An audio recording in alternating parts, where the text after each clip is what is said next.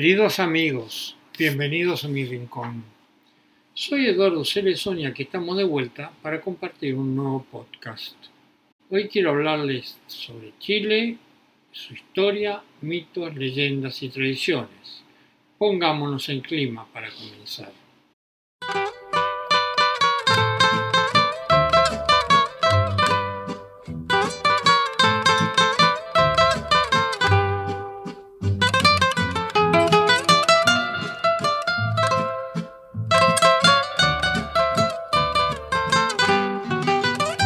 Bailar conmigo este vals que tiene un compás bonito. Acércate y abrázame más, bailemos bien pegadito.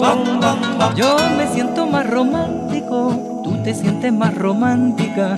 Y un no sé qué misterioso nos hace soñar. La historia de Chile se divide generalmente en 12 periodos que abarcan desde el comienzo del poblamiento humano que es como se denomina el proceso de dispersión de la especie humana en el continente americano y del territorio actual de Chile hasta la actualidad, de los que les contaré brevemente.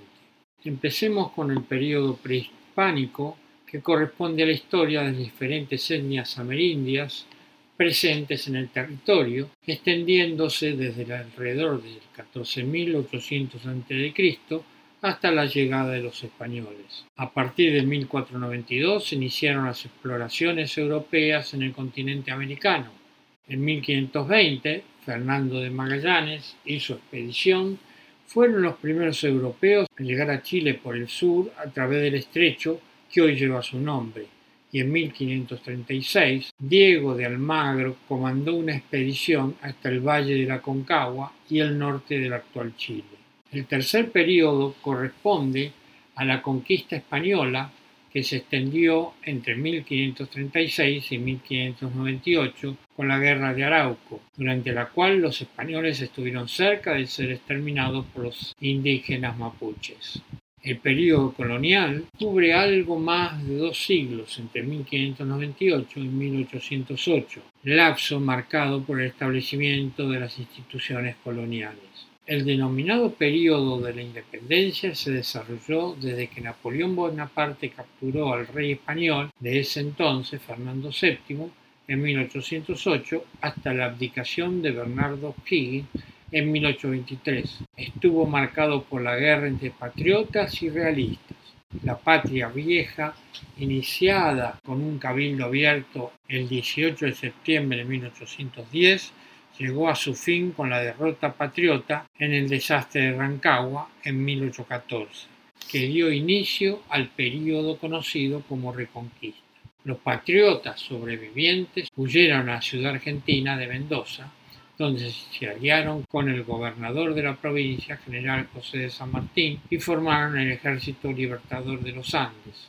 La reconquista terminó en 1817 con la batalla de Chacabuco, en la cual el ejército libertador derrotó al ejército realista. El triunfo militar definitivo se dio el año siguiente en la batalla de Maipú. Entre 1831 y 1861 tuvo lugar el período de la República Conservadora. Esto estuvo marcado por la puesta en vigor de la Constitución de 1833, establecida por Diego Portales, con un gobierno fuerte y centralizador. A pesar de algunos intentos de subversión, se mantuvo la estabilidad institucional y el país conoció la prosperidad económica. El octavo periodo, conocido como la República Liberal, que se extendió desde 1871 hasta 1891, estuvo caracterizado por una mayor estabilidad política y permitió la extensión del territorio hacia el sur y el norte. A partir de la Guerra Civil de 1891 comenzó la República Parlamentaria, que se prolongó hasta la promulgación de la Constitución de 1925. El Congreso Nacional dominó la política y el presidente devino una figura prácticamente sin autoridad. El país se urbanizó y se crearon los primeros sindicatos. La República Presidencial marcó un cambio en las instituciones con la Constitución de 1925 hasta el golpe de Estado de 1973. Tres partidos dominaron la política, los radicales, los demócratas cristianos y los socialistas. Numerosas empresas públicas fueron creadas en este periodo. Su final estuvo marcado por el triunfo de la izquierda y las ideas socialistas. Luego del golpe de Estado del 11 de septiembre de 1973, que derrocó al presidente Salvador Allende, una dictadura militar ocupó el poder, con una junta de gobierno dirigida por el general Augusto Pinochet. Decenas de miles de opositores fueron arrestados, torturados o asesinados, incluso en el extranjero, mientras que otros fueron expulsados o condenados al exilio. Con la ayuda de los Chicago Boys, una denominación aparecida en los años 1970 que hace referencia a un grupo de economistas chilenos, todos hombres, la mayoría formados en el Departamento de Economía de la Universidad de Chicago, siguiendo las ideas de Milton Friedman y Arnold Heidegger, a su regreso a América Latina adoptaron posiciones en diversos gobiernos y regímenes totalitarios de América del Sur. Pinochet llevó adelante una política económica liberal y una nueva constitución fue adoptada en 1980.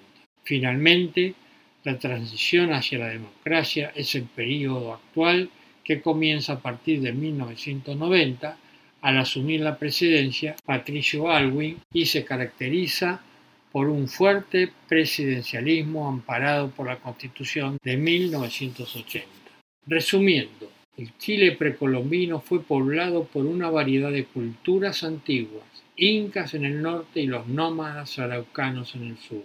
En el 1541, un español, Pedro de Valdivia, fundó su capital, Santiago. Chile obtuvo su independencia de España en 1818 bajo las órdenes de Bernardo Higgins y José de San Martín. O'Higgins sentó las bases del Estado moderno con un sistema bipartidista y un gobierno centralizado. El dictador Diego Portales libró una guerra con Perú en 1836 en 1839 que expandió el territorio chileno. Pedro Montt encabezó una revuelta que derrocó a José Balmaceda en 1891 y estableció una dictadura parlamentaria que duró hasta que una nueva constitución fue adoptada en 1925. En 1970, Salvador Allende se convirtió en el primer presidente en un país no comunista elegido libremente en un programa marxista. Allende estableció relaciones con Cuba y China. En septiembre de 1973, Allende fue derrocado y asesinado en un golpe militar encabezado por Augusto Pinochet, poniendo fin a una era de 46 años de gobierno constitucional en Chile. La dictadura de Pinochet condujo al encarcelamiento, la tortura y la ejecución de miles de chilenos. En 1989, Pinochet perdió un plebiscito sobre si debería permanecer en el poder. Él renunció en enero de 1990 a favor de Patricio Alwin. En diciembre de 1993, Eduardo Frei Ruiz Tagle, candidato de una coalición de centro-izquierda, fue elegido presidente. Ricardo Lagos se convirtió en presidente en marzo del 2000, el primer socialista en gobernar el país. En las elecciones presidenciales de 2006, la socialista Michelle Bachelet obtuvo el 53% de los votos y se convirtió en la primera jefa de Estado de Chile prometió continuar las exitosas políticas económicas de Chile al tiempo que aumentaba el gasto social. Hay que conocer la piedra que corona el ventisquero. Hay que callando los atajos del silencio.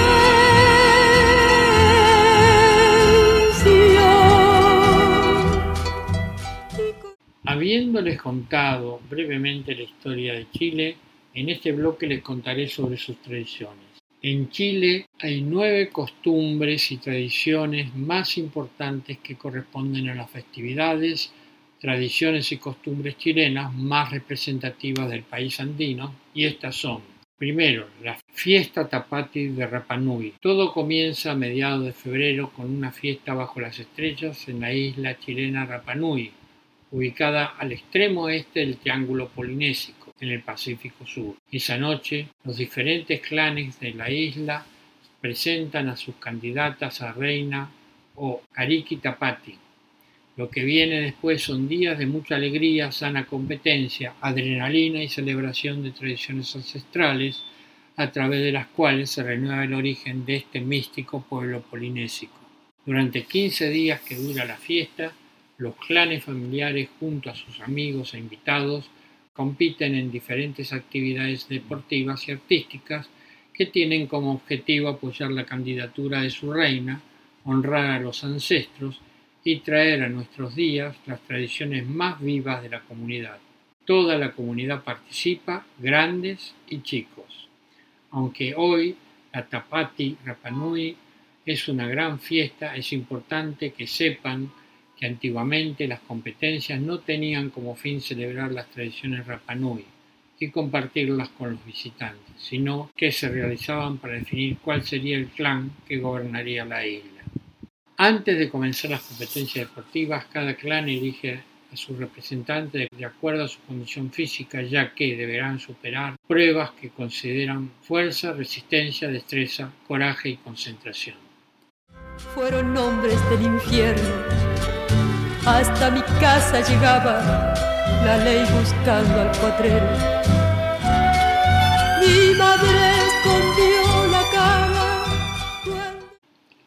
Cada año, en el extremo norte de Chile, en una particular ceremonia, las comunidades indígenas del altiplano chileno desentierran un muñeco que representa a sus ancestros y celebran junto a él por una semana para luego volverlo a enterrar por un año. La primera semana de febrero en el altiplano chileno sucede un evento ancestral casi mágico. En medio, una fiesta, un grupo de habitantes de la etnia Aymara desentierran un muñeco, como conté antes, del porte y forma de una persona real. Se trata del abuelo Carnavalón o Nio Carnavalón, un personaje de la cultura Mairá en torno al cual transcurren las diversas ceremonias que se desarrollan durante la semana de carnavales de febrero en los pueblos de San Miguel, de Azapa y Putre, en el interior de Arica, en el extremo norte de Chile. El carnavalón es la más antigua de las fiestas de los valles y pueblos altiplánicos en el norte de Chile. En las comunidades amairá la festividad está representada por Nio Carnavalón, conté antes, el la chachilia o abuelo que regresa al pueblo para compartir con los suyos y a recordarles sus deberes como comunidad. El muñeco es paseado por la comunidad y celebrado por cerca de una semana hasta su entierro rodeado de ofrendas, música, bailes y frutos de la zona que representan la fertilidad y abundancia. Con el muñeco también se entierra todo lo malo del año, los pesares, las penas, todo lo que se quiere olvidar y dejar atrás. Esta fiesta es una oportunidad única para experimentar las más antiguas tradiciones del pueblo Mairá. Por la inaccesibilidad de los pueblos donde se celebra, la fiesta aún mantiene intacta su autenticidad. la tierra chaqueña. Más allá un cachape se quejaba cargado de leña. Al momento que el tordo cantaba la parte más linda la Semana Valdiviana es una actividad realizada en honor del aniversario de la ciudad de Valdivia. Está enmarcada en las actividades de verano en Valdivia. Comienza justo en la fecha de fundación de Valdivia, el 9 de febrero de 1552, con una manifestación cívico-militar seguida de actividades deportivas, culturales, entre otras. Esta celebración se caracteriza por un desfile alegórico de embarcaciones mayores, la cual es una tradición desde el siglo XVII, luego de una protesta de parte de los colonos en contra de la administración española. Salen en barcos desde el río Calle Calle a protestar, volviéndose esto una tradición que ha perdurado en los años. Una de las actividades más importantes es la fiesta artesanal e instalación de juegos mecánicos en el centro Ferias Parque Zabal, ubicado en el sector Isla Teja de la ciudad el cual comienza el 9 de febrero y culmina el domingo después de la noche valdiviana. Otras actividades también se realizan en la Plaza de Valdivia, que consisten, por ejemplo, en un desfile de embarcaciones mayores y menores engalanadas temáticamente, Culmina con un gran espectáculo de fuegos artificiales sobre el río Calle Calle. Se desarrolla durante la última semana del mes de febrero, el sábado siendo la actividad de culminación de la Semana Valdiviana. En la Semana Valdiviana se realiza la elección de la Reina de los Ríos. El concurso de belleza Reina de los Ríos se creó en 1917 y se realiza actualmente desde 1930. Las elecciones son el mes de enero. Posteriormente, en el desfile de embarcaciones, la reina es llevada en una embarcación donde también van otras categorías como la virreina de los ríos y dama de honor. Sin embargo, a la distancia, qué absurdo lo vieras tú. Hoy para verte de nuevo tengo que apagar la luz. Marzo y abril son sinónimos de la tan esperada temporada de vendimia en Chile, época en que se cosechan las uvas para producir diversos tipos de vinos desde una deliciosa copita de vino hasta pisoneo de uvas y exquisita gastronomía local hacen de estas fiestas culturales una experiencia imperdible en estos meses. Y a eso se le suman los bailes tradicionales, artesanías y muchas actividades en torno a sus viñedos, concursos, masterclass y el tradicional pisa pisa. La fiesta se realiza en distintas regiones como Valparaíso, Panquehue, Illay, Pirque, Valle del Maipo, Paine, Barrio Italia, Peñaflor, región de O'Higgins, entre otras. Los chilenos dicen, solo necesitas una copa de vino, ganas de pasarlo bien y disfrutar alguno de estos entretenidos panoramas para celebrar la temporada de vendimia de Chile. Su batallón, todos suspiran por ella, por su desplante por corajuda y por bella. Hablemos de las fiestas patrias. Posiblemente las fiestas patrias sea la fiesta tradicional más importante de Chile, donde se celebra la independencia nacional el 18 de septiembre, se organizan fondas, ramadas, y juegos chilenos con empanadas, vino tinto, anticuchos y bailes tradicionales. Otra de las fiestas es Carnaval del Sol, en Arica. El Carnaval Andino Internacional con la Fuerza del Sol se realiza cada año a finales de enero y reúne a más de 160.000 personas que vienen a disfrutar de este espectáculo visual. Es considerado el tercer carnaval más importante de Latinoamérica y cuenta con música, danzas tradicionales y vestimentas muy coloridas. La fiesta de la vendimia, que le conté antes, es una fiesta en honor al vino chileno donde se celebran cosechas, la tierra fértil y la productividad. Se realiza entre marzo y abril en el campo chileno con bailes sobre las uvas, música y gastronomía típica chilena.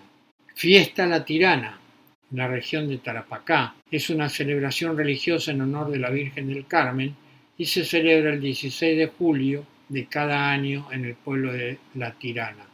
Las calles se llenan de música andina y bailes tradicionales. Fiesta de la Virgen de Andacolio. En el mes de diciembre se celebra la Virgen de Andacolio en la región de Coquimbo, que es venerada como la reina del cobre, el recurso natural más importante de Chile. Es considerada una de las fiestas más multitudinarias y la más importante de Chile. Por último, fiesta Tapati y Rapanui, isla de Pascua, de las que también les conté antes. En la fiesta Tapati verán el arte en movimiento, cuerpos pintados, competencias juveniles de natación. Actividades tradicionales toman la isla y se la convierten en un foco cultural impresionante. Viene la Carmela, bomba colora, viene la Carmela. Parecen en las batallas mi alma una bandera. El 21 de junio, los pueblos ancestrales celebran la llegada de un nuevo ciclo de renovación. La ceremonia de Huiñol Trimpatú se realiza sobre las bases de la comprensión del tiempo y el espacio como la conexión indisoluble con las dimensiones que coexisten en el mundo. Cuenta Elisa Locom, una lingüista mapuche y activista por los derechos indígenas en Chile. En 2021, Locom fue elegida como uno de los representantes del pueblo mapuche para la Convención Constituyente de Chile. Tras la inauguración del organismo, Loncón fue elegido presidente del Consejo Constitucional y rememorando su infancia, cuyo relato es parte de la práctica ancestral de celebración del Guiñol Trimpantú, ceremonia que por más de 8.000 años la han conmemorado diferentes pueblos ancestrales que han vivido en Chile. Y ella dice, nosotros siempre celebramos esta fecha, salíamos toda la familia a las 12 de la noche a los raudales donde había agua corriente. Allá la bebíamos, nos lavábamos las manos y los pies, los que más pudiéramos. Nos mojábamos y le pedíamos un mejor vivir. Una tierra fértil, que nuestros animales estuvieran bien y que se dieran mejores frutos. Luego la recogíamos y regresábamos a la casa. En el trayecto teníamos que estar siempre atentos a alguna visión o algún ruido que entregara alguna señal. Al llegar, le entregábamos el agua a los animales y a los frutales. Hacíamos la ceremonia para que estuvieran sanos. El guiñol tripantú y la llegada del solsticio de invierno, de las primeras lluvias del año, de la creencia de los ríos y de los nuevos brotes de la tierra. Un conjunto de acontecimientos que anuncian un nuevo ciclo para la agricultura, la comprensión indígena del ciclo de vida que por 200 años ha sido reemplazada por la noche de San Juan. En las batallas mi alma una bandera, otra.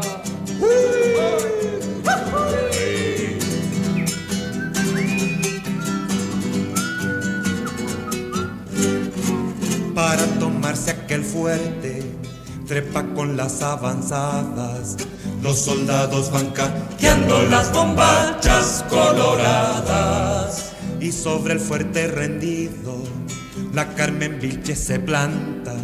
Su sable en sangre teñido escarlata, sus bombachas. Bom, bom, bombacha colorada. Tiene la Carmela. Bom, bombacha colorada la. Parecen en las batallas mi alma una bandera. La fiesta de San Pedro y San Pablo es otra de las costumbres y tradiciones de Chile que celebran cada 29 de junio los marineros en la localidad portuaria chilena de Valparaíso, en conmemoración al martirio que sufrieron en Roma los apóstoles Pablo de Tarso y Simón Pedro. Esta festividad también se celebra en otros países alrededor del mundo y ha sido oficialmente denominada como la solemnidad conjunta de San Pedro y San Pablo. En las batallas mi alma una bandera. En este bloque les contaré sobre los mitos y las leyendas chilenas. En el blog Chile Creative Future Respecto a los mitos dicen, el imaginario del mundo popular, de origen especialmente campesino, se reproduce, recrea y transmite a través de cuentos y leyendas tradicionales. Se trata de relatos orales que van de generación en generación a lo largo de todo el territorio. Los mitos y leyendas expresan con el protagonismo de las gentes el pensamiento mágico del Chile profundo. A veces ocurrió a veces fue un sueño o fruto de la imaginación. Son los cuentos que alguna vez escuchamos para nunca olvidar. En el norte grande es muy popular la Ñañuca, una leyenda sobre la flor del desierto. En el norte chico aún se encuentran historias de piratas y tesoros escondidos que recuerdan al mítico Sir Francis Drake. En la zona central, en los alrededores de Santiago, es muy popular la Quintrala, mujer cruel y embrujada. En el sur, entre muchas otras de corte campesino, es popular la leyenda de la laguna del Inca, un lugar encantado en la cordillera que es resultado de una historia de amor. En el sur de la Araucanía hay una gran variedad de mitos y leyendas mapuche, entre estas la de la anciana dueña de la montaña, que refleja el respeto a la gente mayor. En el imaginario nacional se destaca la mitología de Chiloé con sus relatos sobre la Pincoya, una sirena austral y el Caleuche, un barco fantasma. En el Chile insular, la isla de Pascua, tiene su propia mitología de acuerdo a una cosmovisión distinta a la de los habitantes del continente. Entre sus leyendas más populares está la de Make Make sobre la creación del mundo y el hombre pájaro.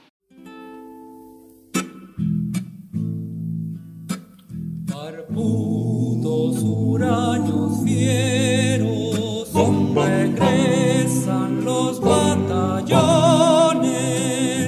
son los últimos guerreros del ejército chileno. El frío y el viento andino tuvieron... Comencemos por la ñañuca. La ñañuca era una joven que vivía en Montepatria, un pueblito cercano al río Limarí. Entonces se llamaba Monterrey porque aún estaba bajo el dominio español. La hermosa Añañuca atraía la admiración de los jóvenes del pueblo. Ninguno había podido conquistarla. Un día llegó un buen mozo y enigmático minero buscaba una veta de oro muy codiciada. Al ver a Ñañuca se enamoró de ella y se quedó a vivir en el Monterrey. Y fue correspondido. Una noche el minero tuvo un sueño inquietante. Se le apareció un duende de la montaña que le reveló el lugar preciso donde estaba la veta de la mina que lo tenía obsesionado. Sin vacilar, partió en su búsqueda, dejando a Ñañuca con la promesa de que volvería. Añañuca esperó día tras día, pero su enamorado no regresó. El espejismo se lo había tragado. La tristeza se instaló en Añañuca y fue muriendo de amor, desconsolada. La gente de Monterrey la lloró y enterró un día de lluvia.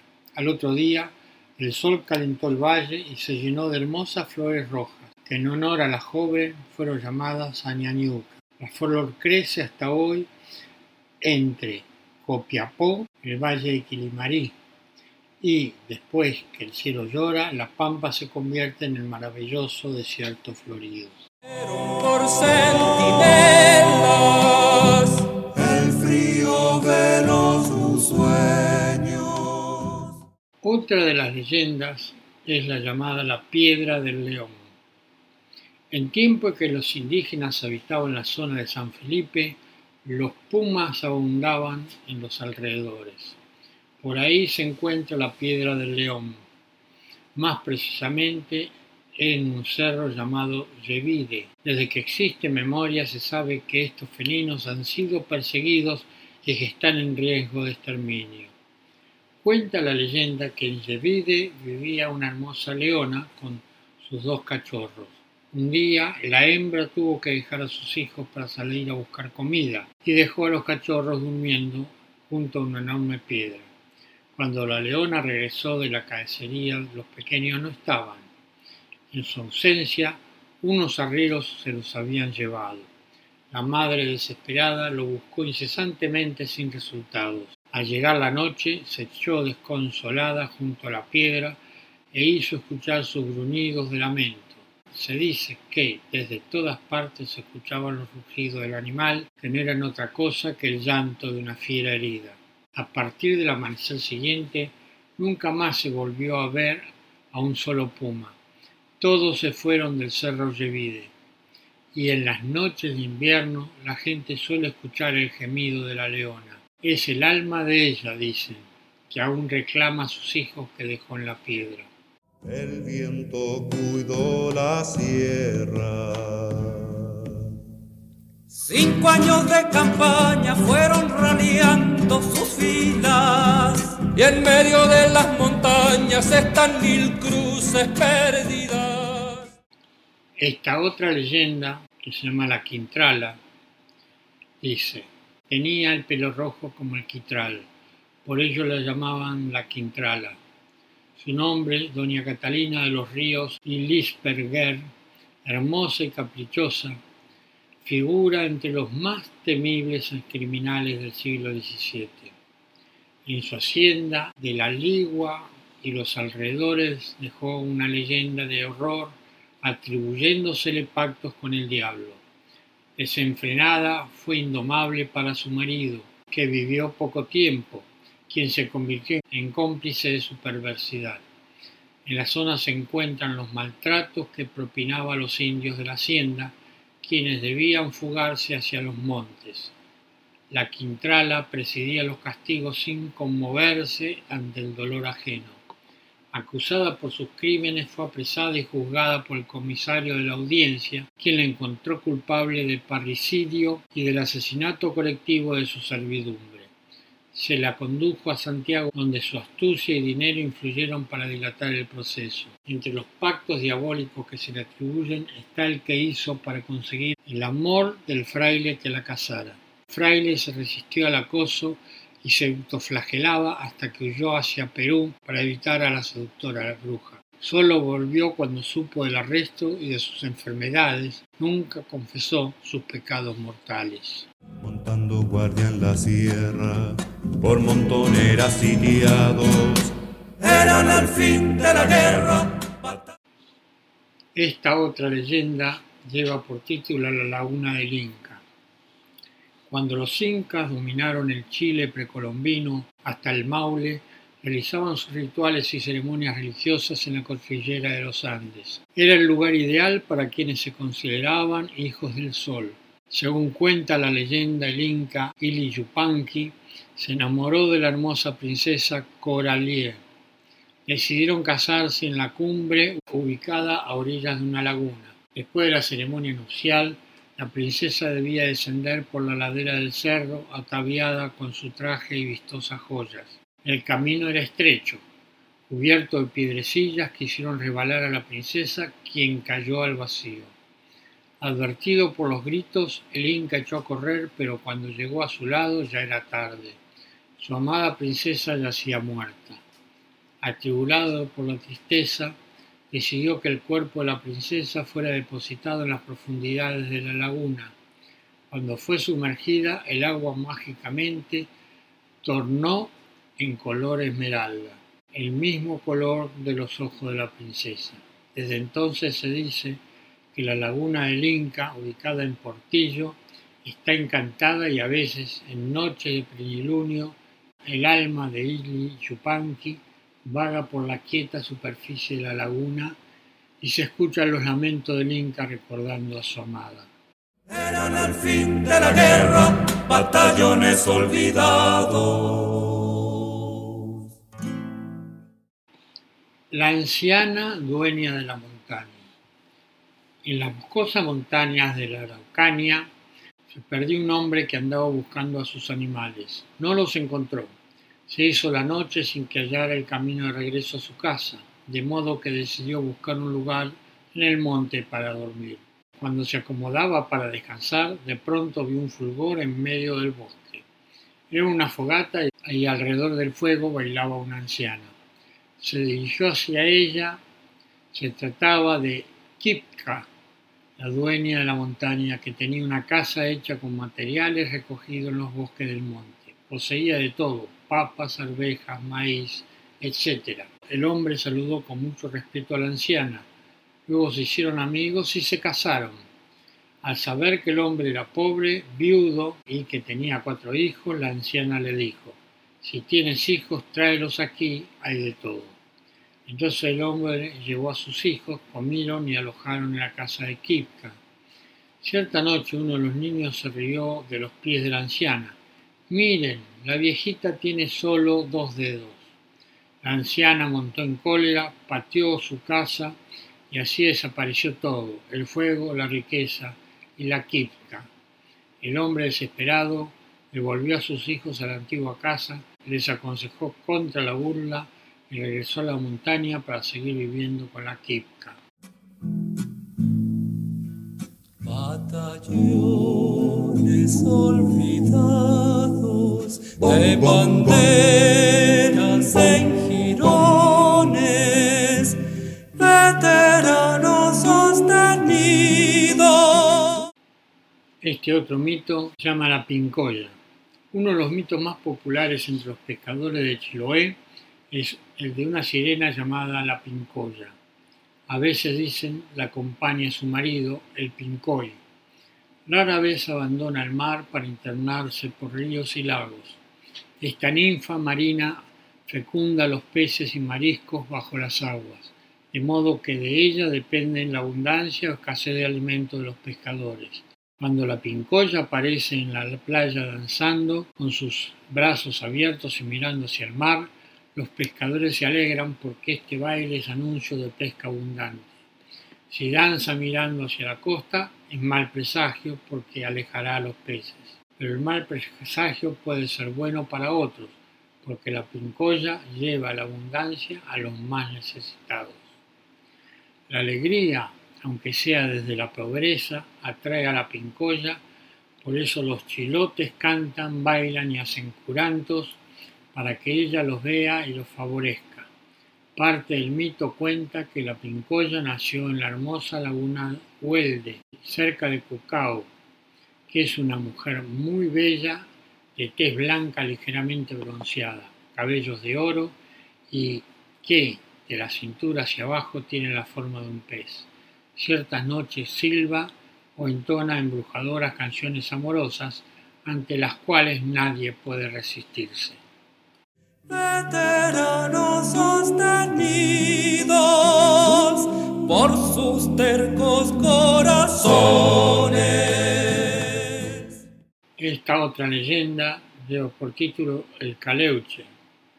Un buque fantasma navega por los mares del Chiloé.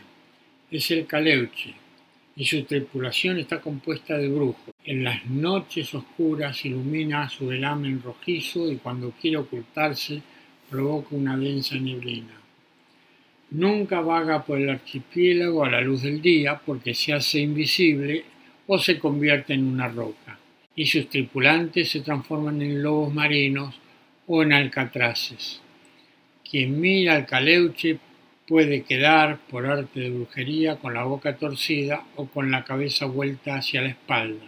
Al buque pueden subir, sin embargo, los náufragos, los ahogados, quienes pueden ver las ciudades del fondo del mar y sus tesoros, pero no divulgar lo visto. Es el caso de la chalupa que salió de Chonchi, dirigida por el hijo de un respetable habitante del lugar. La chalupa no volvió más. Cuando el padre lo supo, se limitó a sonreír de una manera extraña, que guardaba una revelación. El hijo se encontraba salvo a bordo del caleuche. Desde ese día el padre comenzó a enriquecerse en su actividad de comerciante y por las noches escuchó el arrastre de cadenas cerca de su casa. Era el caleuche que desembarcaba furtivamente cuantiosas mercancías, lo que revelaba las ocultas relaciones que el negociante tenía con el barco fantasma. También los rostros queridos que antaño nos alentaban, combates y olvido, los borraron de sus almas. Hemos llegado al final de este podcast. Espero les haya gustado.